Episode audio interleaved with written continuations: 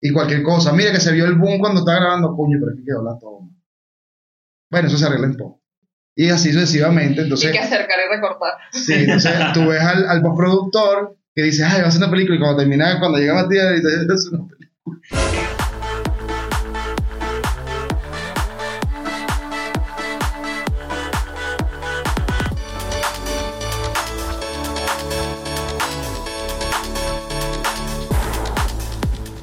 Buenos días, buenas tardes, buenas noches, donde quieran que se encuentren. Esto es Ni tan correcto, tu podcast, mi podcast, nuestro podcast.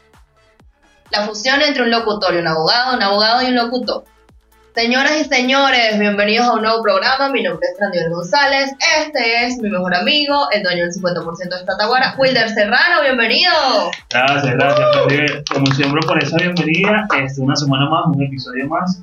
Recordándoles nuestras redes sociales, arroba ni tan correctos, arroba Frandivel, arroba Wildersipu, canal de YouTube ni correctos. Recuerden suscribirse, comentar y activar las notificaciones para que sepan cada vez que realicemos o salga un nuevo episodio.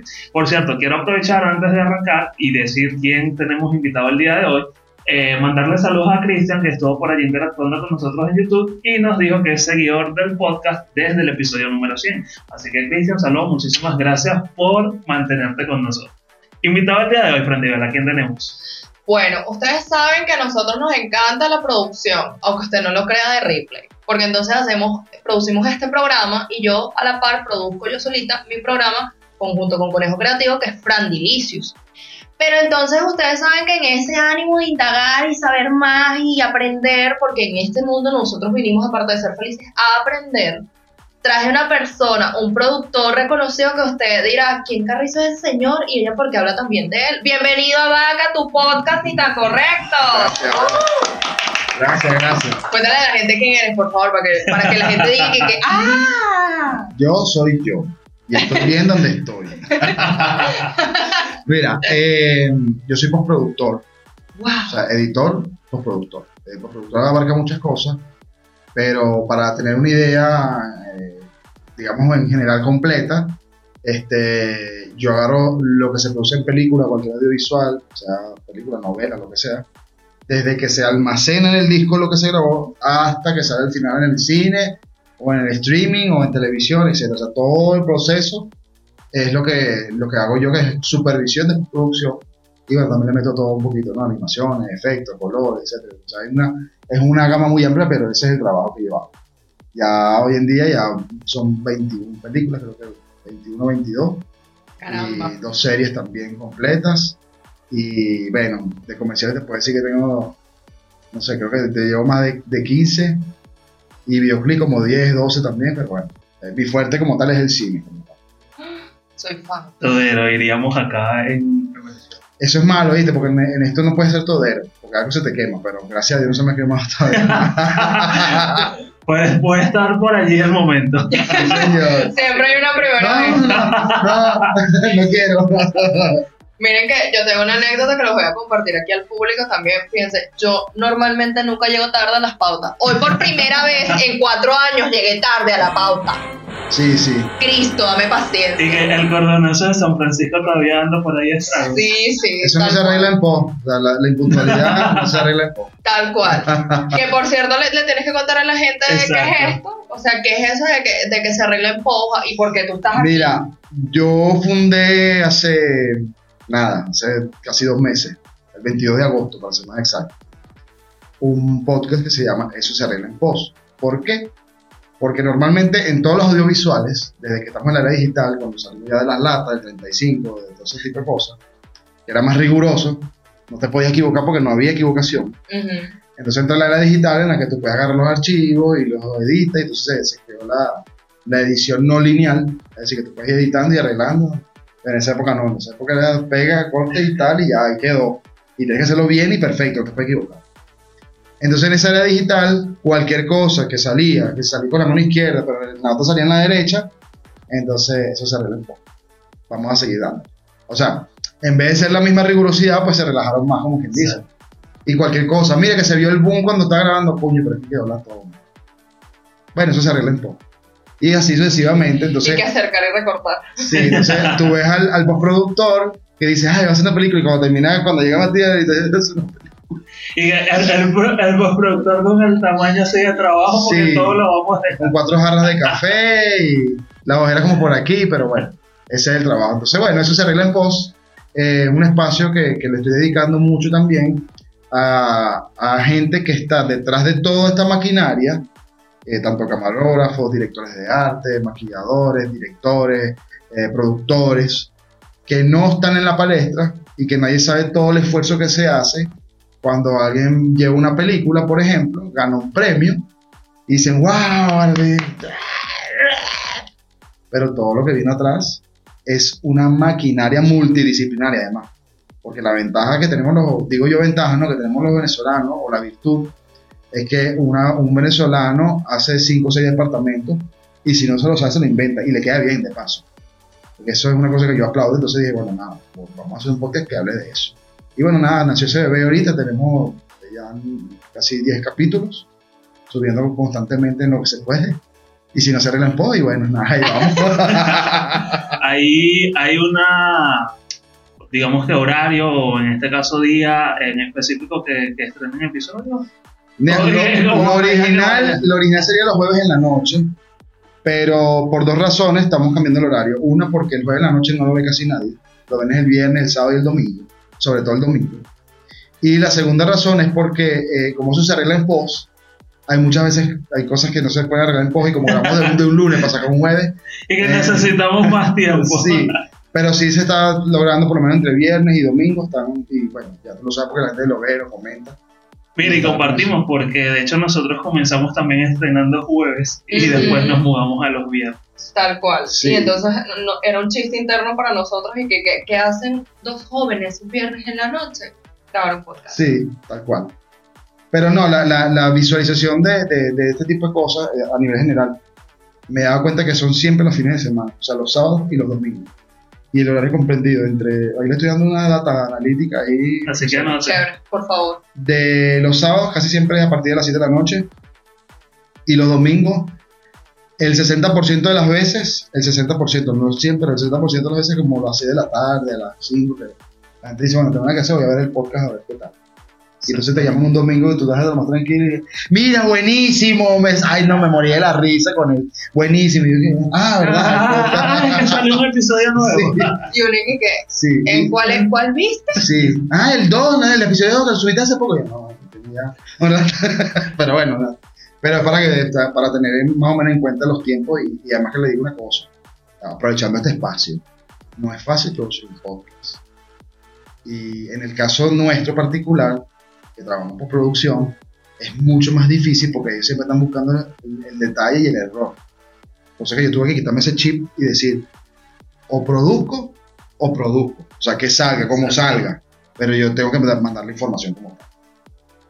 Eso me gusta. Que por cierto, quería preguntarte, ya que tienes más de 20 años en esto, ¿sí? 15. 15 básicamente. años, imagínate tú. En estos 15 años, ¿quién es la persona más famosa en la que les has hecho video? Vive aquí en. Venezuela, un video, dame, un video musical, una serie, una película.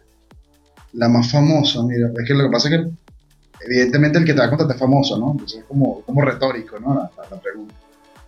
Pero de famoso como tal, mira, como yo he hecho mayormente películas venezolanas, la mayoría de los, de, de los personajes están ahí, pero por, por decirte, o sea, estaba María Alejandra Martín, estaba Orlando Padilla, está eh, Antonio Deli, que todavía también lo, lo entrevisté, o sea, son personas conocidas y famosas, y por ahí hay más, pues, pero este, de videoclip, mira, de hecho como nueve, pero creo que el, el que más llegó más lejos, por decirlo, era un grupo que se llamaba Asbestos, que era un grupo de rock, que fue el primer videoclip venezolano que salió en MTV y en, en otra, en otra, no me acuerdo, otro canal de, de música.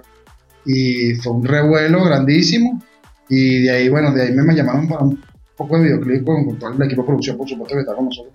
Pues decir, mire, eso es videoclip, eso que se llama en Venezuela. Y, sí, un revuelo, por decirlo así, famoso. Y qué más, bueno, de, audiovisuales, bueno, todos los, casi con todos los artistas de Venezuela, porque en la serie se llaman, pero como que dice por docenas, ¿no? Todos los artistas, mira, que 20, y tú ah, también 20. Entonces, todos, la mayoría de los artistas famosos los he trabajado dentro de, de películas y de series más que todo. Me encanta. Me encanta porque entonces ahora vas a trabajar con nosotros también. Sí, bueno, el último que hice, pero, sí, claro, por supuesto. Bueno, El último que hice que, que le hice la postproducción de efectos fue una película que se llama Amor en el Aire, que también se estrenó aquí, que es colombiana, que ahí estaba eh, Mario, que es el que hacía eh, el de Betty la Fea, el. Nicol- Nicolás creo que hacía. Ajá.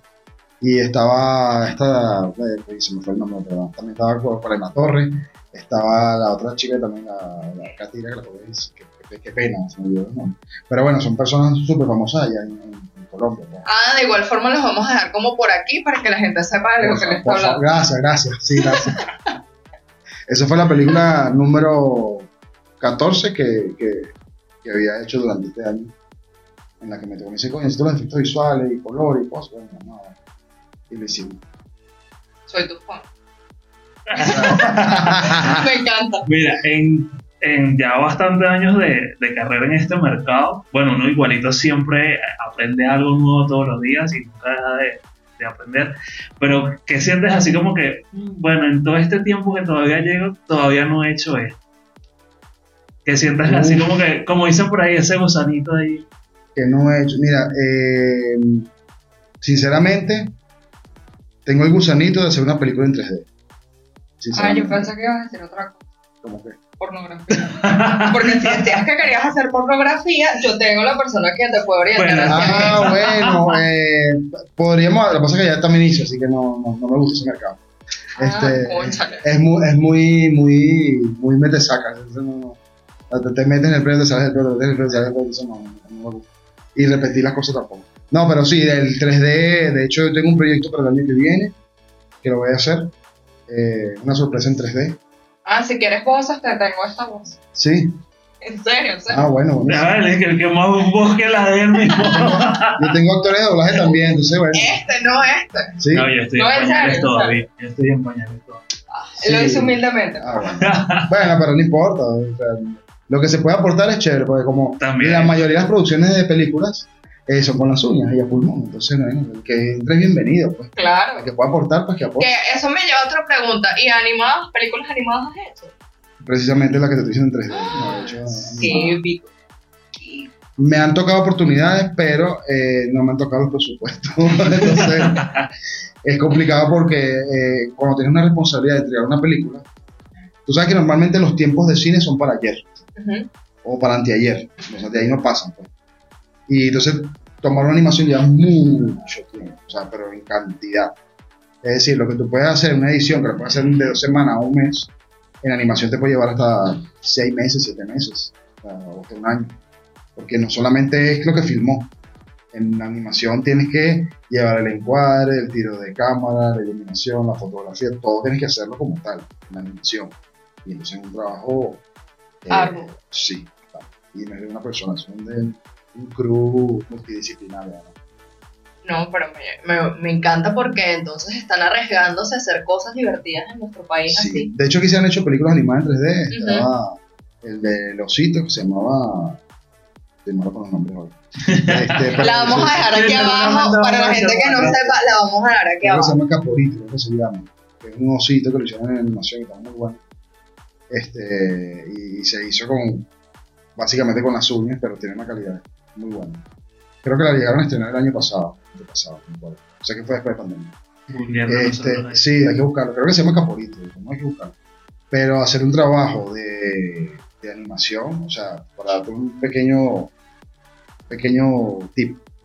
El que hace el, el que hace el, el, el- el modelado en 3D no es el que le pone los huesos. El que hace la animación no, no es el mismo que lo modeló y que le puso los huesos. El que hace el escenario no es el mismo que hace el ambiente. El que hace la iluminación, no. o sea, cada uno o sea, te estoy hablando que para hacer una escena necesitas por lo menos 12 o 13 personas que se encargue de cada cosa. Imagínate tú. Que es lo mismo que estar en el set, que, que el productor se encarga de que esté el director de fotografía, el productor, el asistente, el productor del campo, el de la cámara, el asistente de cámara, el maquinista. O sea, es lo mismo, pero lo tienes todo dentro de la computadora. Qué fuerte. Sí, es un trabajo. ¿Y qué, qué se viene para Avac aparte de esta película en 3D animada? ¿Qué otra cosa querrías hacer? ¿O qué cosa traes ya por ahí escondida que puedas, puedas lanzarnos como un Bueno, batacancito así chiquitico? lo que mencioné ahorita, bueno, eh, tengo para este año y que viene, hay cuatro películas más que van a salir, muy bien hechas, que además están eh, estrenando género en Venezuela. Pero además de eso, yo tengo un proyecto para el año que viene que voy a hacer mí, eh, en colaboración con muchas personas, sobre todo gente de media que estuvo en el festival, que son súper talentosas, súper hambrientas. Y hambrienta me refiero a que tienen hambre de hacer cosas. No tomen más, por favor. Eh, y tienen una calidad y un talento impresionante. Entonces, bueno, les comenté que voy a hacer un proyecto el año que viene. Algo súper distinto que no se ha hecho nunca aquí. Eh, ese es el batacazo. Pero no voy a decirlo porque tú sabes cómo son las cosas. Y entonces que, que va a hacer una serie y nos va, nos va a aceptar a nosotros como este, bueno, sí, pero les puedo decir que ese batacazo lleva eh, 3D y lleva inteligencia artificial como, como película. Ser una de esas primeras películas que digan, wow, se hizo así. Me gusta, me gusta. Sí, bueno, así que lo que están viendo y escuchando esto, pendiente. Por favor. que viene ahí, sí, sí, tenga el sí. momento ahí. 2024 es tu año, bebé. Bueno, eso no va a salir el año que viene, ojo, porque eso lleva, Claro, toma su tiempo. yo creo que va a salir como en el 26, por ahí, una cosa así, 27. Pero se va a hacer, se va a hacer, créanme que se va a hacer. Bueno, nosotros vamos a hablar hoy de la cartelera, de la cartelera nacional. Vamos a dejar de último, vamos a dejar de último las películas venezolanas porque Exacto. lo mejor lo dejamos para el final. Fra- Fran Nivel, que es demasiado cinéfila, yo no consumo tanto cine en realidad. eh, así que es un como que un panorama bastante eh, complicado allí. Este, pero bueno, quisimos aprovechar tu visita y bueno, no dejar ese lado eh, de por medio. Señor productor, páseme el bate, por favor. para, ir a- para ir bateando. A ver, lance. Bueno, por acá está. Mira, ver, cuéntanos tú, qué te pareció Elementos. ¿Qué nos puedes decir de Elementos? Elementos de Disney. Sí. Ánimo. Mira, eh, vamos a empezar con las pelis animadas, vamos a empezar suave. Sí, le- elementos. A mí me gustó. Eh, una película fresca para familia. para Claro, que siempre están ahorita tratando de meter esos elementos un poco eh, degenerados, digo yo, ¿no? O, o- ¿cómo se diría eso? De, de generacionales. Eh, un poco de, de esa temática walk, está por ahí rodando. Sin embargo, me parece una película bonita, completa y bueno, el- lo mismo de Disney. Es un guion redondo con un screenplay que tiene que pasa algo cada cinco minutos y bueno, eso es comercial. Claro. Eh, jugaron a lo seguro, o sea, Eh, saben lo que le va a siempre funcionar. siempre, siempre. Eso, eh, o sea, nadie se queja de Disney. Yo- Salvo, salvo ahorita con la, la de Buzz Lightyear, que hubo un temita ahí y otras cosas, pero nadie se queja de Disney. Déjame, voy a dejar, Elementos. yo, de, ya va, déjame acomodarme en mi silla porque yo me voy Ay, a llenar de odio en este momento. Mira, a mí me parece que esa película es estúpida, con todo respeto. Lo siento, padres, no lleven a sus hijos a ver esa película y no por el tema que habla aquí Abac, no, sino por el tema de que no te deja ningún tipo de, de enseñanza. No te deja absolutamente nada. Ese guion me No, parece que difiero, está terrible, difiero, terrible. Perdón, perdón. No hay un guion de Disney que te deje algo. Claro que sí. ¿Cuál? Raya. Se atrevieron a Bueno, hacer algo Raya, distinto. ¿Pero por qué? Porque viene de una cultura oriental que es cultura, es como Kung Fu Panda. Para mí, una de las mejores películas de Disney es Kung Fu. Bueno, no es Disney, porque Pringles. es DreamWorks. Es Kung Fu Panda, porque toda la temática de Kung Fu Panda es filosófica. Aunque lo quiera o no lo quiera, es filosófica. Pero Disney nunca ha tenido eso. O sea, dime una película de Disney que te deje un mensaje como tal. Raya. ¿Pero por qué? Porque, porque se atrevieron a hacer algo diferente. No Claro. se salieron del redondo que siempre aplica. Pero es lo que Me te digo. gustaría ver más Mira, cosas como De esta. No es una fondo, historia de de, de fondo se escucha el tan, tan, tan, Sí. tan. No, bueno, es que yo sé que igual al final tú vas a tomar lo que sientas que necesitas de allí y eso- Nada. O No me sea, quedó nada. en tu caso, a lo mejor tú no, no necesitabas nada de esa Raya está basada en el Camino del Guerrero. Eso es un clásico de los guiones. O el Camino del Héroe, o como quieran llamar. Pero es porque eso tiene una cultura de ya oriental ya marcada. O sea, no se puede salir de ahí porque si no pierde el contexto. Exacto. Pero yo te digo, o sea, como, como, como creador de cosas de cine, yo no he visto una película de. O sea, tú ves la Bella y la Bestia y dices, wow, la Bella y la Bestia, pero que te. Ah, que se enamoró de un tipo que era una bestia y entonces el tipo se transformó por el amor. Ah, bueno, podría ser. Shrek. Este, pero Shrek no es Disney. Te doy este ejemplo. Shrek, Shrek. Shrek- pero Shrek, Shrek sigue Shrek- siendo Shrek DreamWorks. es, es una cosa muy particular. digamos. Intensamente. Ejemplo. Sí, intensamente está chévere, pero intensamente fue creado un guion por un psicólogo. Y no fue un guion creado por el, el crew como tal de Disney. Ellos lo adaptaron, por supuesto. Y muchas de las películas de Disney son cuentos eh, para que lo sepan. Son muchos cuentos maquiavélicos que ellos lo llevan a, a- a cosas muy fresas. Muy lindo. Porque si tú sacas cosas de Disney, como Blancanieves, Ujú. hay una cantidad de maldad que tú Puro. dices que es gratis, ¿no? O sea, no necesitas. Si tú ves, por ejemplo, eh, la- una que vi que no, no fue muy popular, que también era de Disney, que no sé si la sacaron, pero por ejemplo tenían brujería. No sé si llaman brujería de Disney. Eh, Valiente. No, no, brujería. No, no. Es con Mickey Mouse y hace brujería. Y esas Ah, cosas. Eh, bueno, no sé, se llama fantasía. La original es brujería, o sea, la traducción es brujería.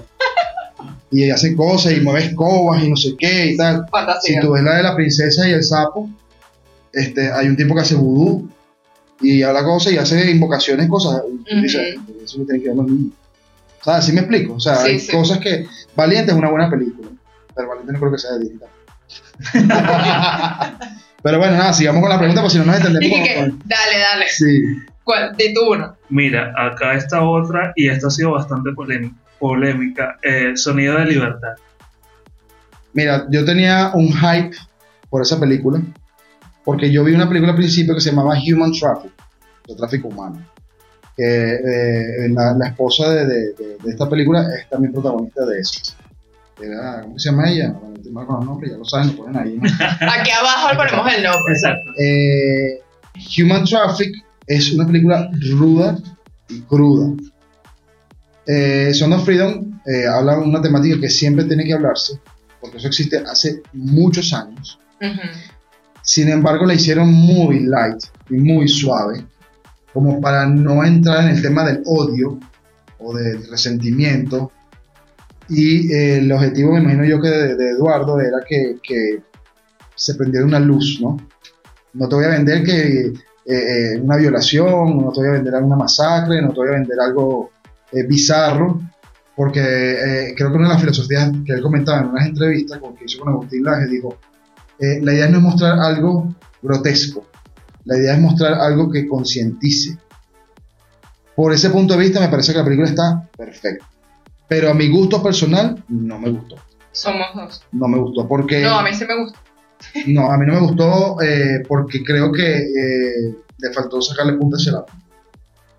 O sea, eh, en cuanto a guion está un poco flojo. O flojo. Porque mm, el- el- el- hay un truco en el cine o en las películas que es ver cada cierto tiempo un obstáculo, que es lo que a ti te mantiene, ¿sabes? Como A la a expectativa. la expectativa. Y si tú analizas Son of Freedom, eh, hay un gran obstáculo, pero no hay pequeños obstáculos, sino que hay como estrategias para resolver cosas, pero no ves el, el obstáculo como tal. O sea, que hubiese metido al policía preso o que se hubiese caído por un barranco y no pueda salir, y entonces lo agarran unos tipos, unos guerrilleros, una cosa, ¿sabes? Para no ser spoiler. Eh, es otro problema, pero bueno, sí, se fue por acá. O sea, la búsqueda fue muy rápida, eh, el encuentro fue muy rápido, eh, no viste nada como que, ¿qué va a pasar? No, ¿sabes? Por eso digo, a mí no me gustó en particular, pero lo que sí, lo que defendió Eduardo, que es el, el productor general, me parece que está correcto y me parece que, bueno, si el mensaje es una campaña para concientizar, me parece que está correcto. Entiendo. A mí sí me gustó la película y tengo la misma crítica que tú en el sentido de que sí le pudieron haber sacado más, pero tú sabes que me gustó mucho, que le dejaron muy a la imaginación de las personas. ¿Qué Sí. piensas tú cuando ves a una gente que llega a un cuarto y está un niño ahí y cierra la puerta? Que obviamente le hizo, no sé, cualquier var- variedad de cosas. Sí, Entonces eso depende mucho de la mentalidad de cada quien, de qué tan bien o qué tan mal esté su mente para eso. Entonces por esa parte yo considero que sí, de hecho, sí esa la dio. película comienza así y termina así. Porque ya, ya la emoción está en principio, porque en Ujú. hype, pero ya está. ¿Tú la viste? No, no lo he visto. Sí, he leído bastante la polémica. que- Porque viene para acá. Ah, ¿verdad que eres parte del. Porque yo soy, yo soy productor de esto, en realidad. Este, no, pero sí he, sí he tenido la oportunidad, de hecho he leído comentarios bastante divididos entre gente que sí le gustó, gente que no le gustó, y toda la polémica eh, junto con Eduardo también en, en México, entonces por eso ha, ha sido, ha habido comentarios encontrados. Tenemos otra película, Blue Beetle. Blue Beetle, eh, bueno, primero tienen que enfocarse de que es una película de superhéroes y que DC quiere ganarle espacio a Marvel. Que bueno, se lo compró el gigante de Disney y bueno, tiene que hacer mucho esfuerzo. Ujú. Blue Beetle es una película, yo la vi por carambola, porque yo ni siquiera sabía que iba a salir. Yo tengo una aplicación que es IPTV que, que manda ahí por IP y ya, la- ya la tenía, ¿no? No siquiera fue al cine a verla. Y me enganchó porque eh, es obviamente una historia de superhéroes, pero es una historia fresca y un poco loca. Y está bien, no me gustó el guion, porque ya sabía que iba a pasar. Es como que Muy muy a mí me molesta cuando tú vas a ver una película que ya no sé cómo tú sabes qué va a pasar. Entonces, Ay, se besaron. Ah. Ah, sí. Este, no, a mí me pasan unas cosas súper eh, locas que yo le digo, el tipo está muerto. No. Y cuando al final, ¡Chao, el tipo está muerto! ¿Sabes? No sé, coño. No, y cuando ya tienes tanto tiempo también esto, ya tienes Me demasiado pasa. material. Yo, por ejemplo, entonces- yo para la película tengo que la tengo cuatro veces, porque la primera estoy criticando todo, ¿no? Porque es como análisis. La segunda, ya yo sé que, que me voy a olvidar de eso. Y la tercera, la cuarta, que me. Ah. Pero, no, de hecho, creo que no tuvo muy, siquiera muy buena taquilla esa película. No, inclusive es- existe la, la posibilidad de ser demandada porque hay una escena post crédito en la cual sale el Chavo del 8, Ujú. pero en versión el Chapulín. Sí. Y entonces eh, salió. Florinda, sí, salió diciendo de que probablemente, o sea, que ella no le molestaba que usaran la imagen, pero que le hubiese gustado que le comentaran eso. Claro, pero es una cuestión, porque yo te digo una cosa, el, el tiempo que lleva el, Chavo, el Chapulín, ya, ya estar fuera de... O sea, ya, ya la licencia, como dicen, ya prescribió, por decirlo de alguna manera.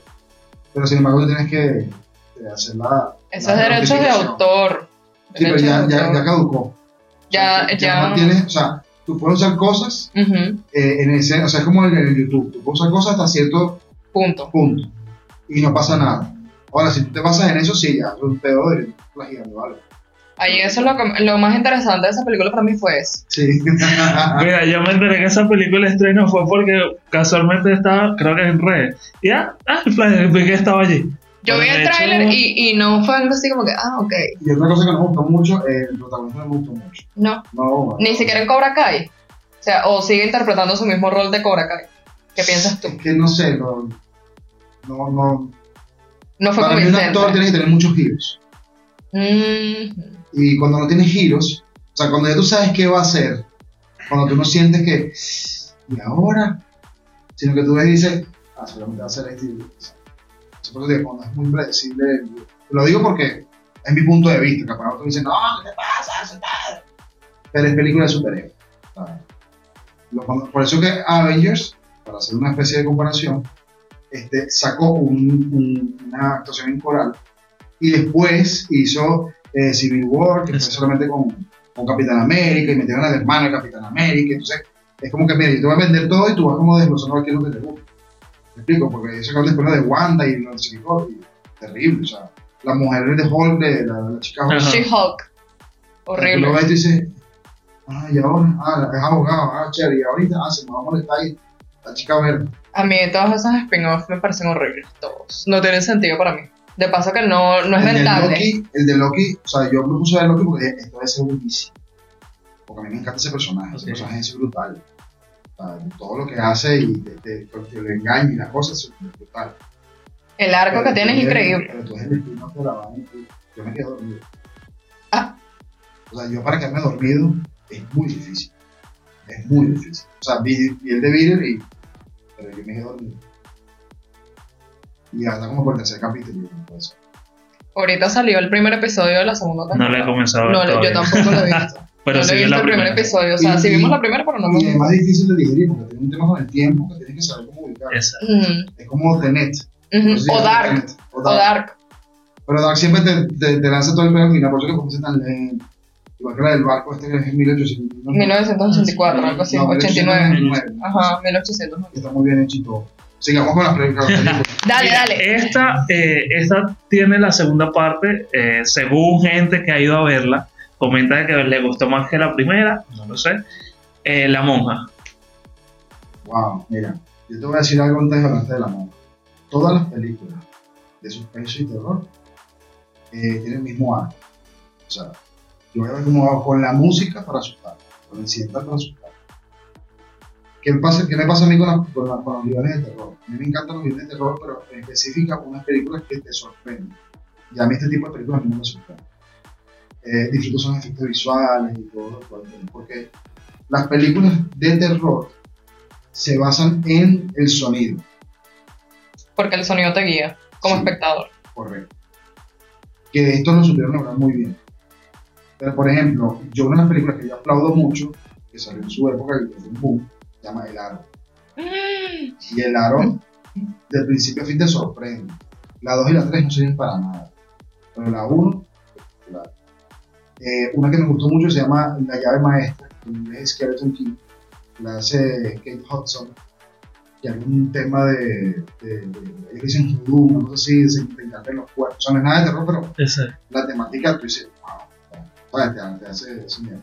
Este, los otros, Esa me gustó muchísimo. o sea, esos son guiones que tú dices que tú los puedes disfrutar. Pero la monja, bueno, el conjuro tiene unas cosas que, que le pusieron un tema histórico, ¿sabes? Como Ujú. una hemeroteca de las cosas que pasaron. Me parece interesante, pero también es predecible.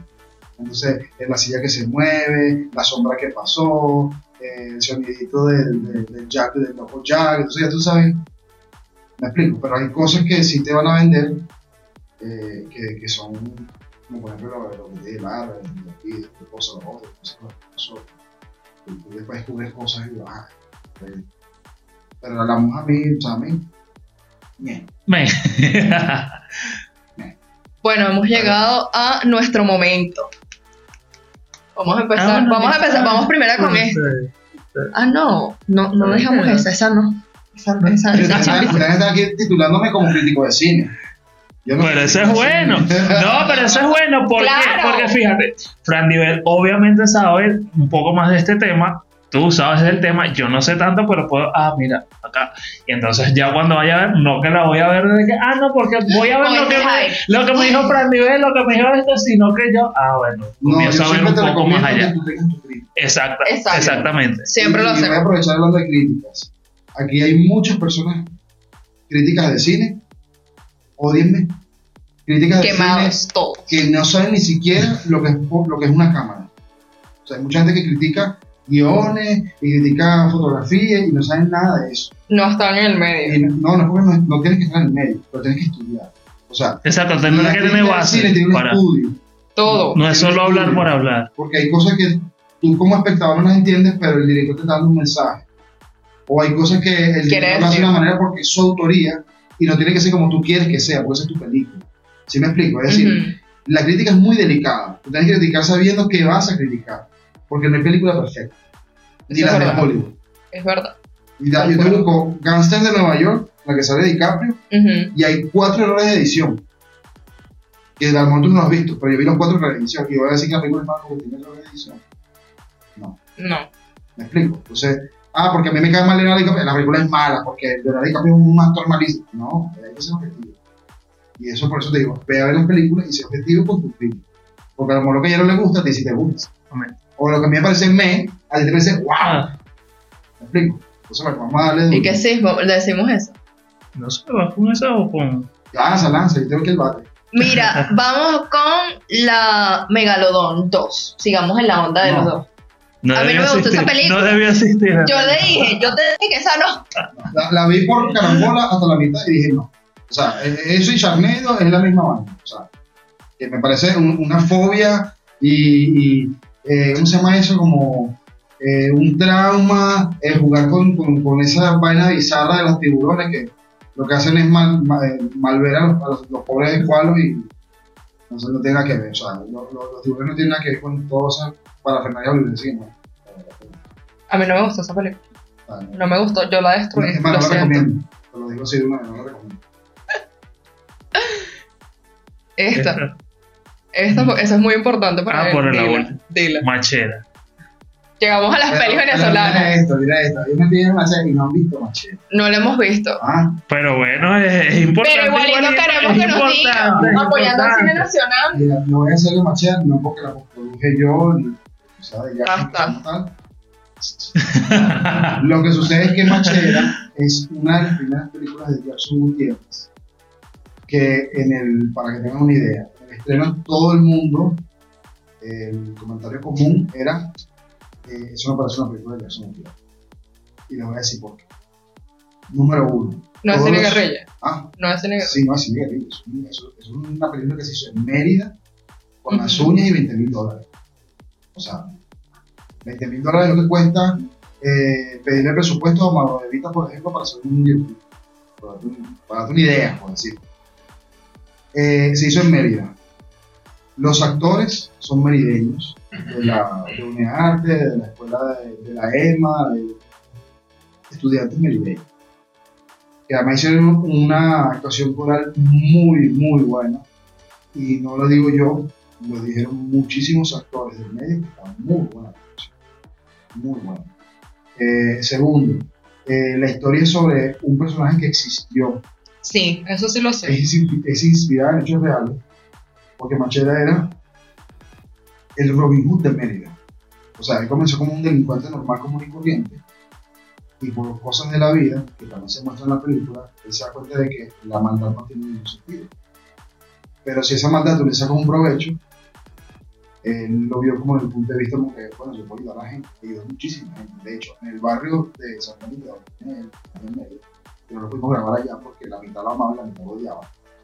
Te imaginarás, ¿no? O sea, mata un poco de policía y tú dices, bueno, ese tipo es malo, pero de este lado Exacto. consiguió sillas de ruedas, medicamentos, buenas para el asma, para el cáncer. Entonces, es entonces tiene esa connotación de que te muestra un poco cómo es la vida de un personaje que sí existió, que además tiene una capilla en Mérida, pero repleta de plaquitas y de cosas de agradecimiento que o sea, es impresionante. Yo fui hasta allá y es impresionante.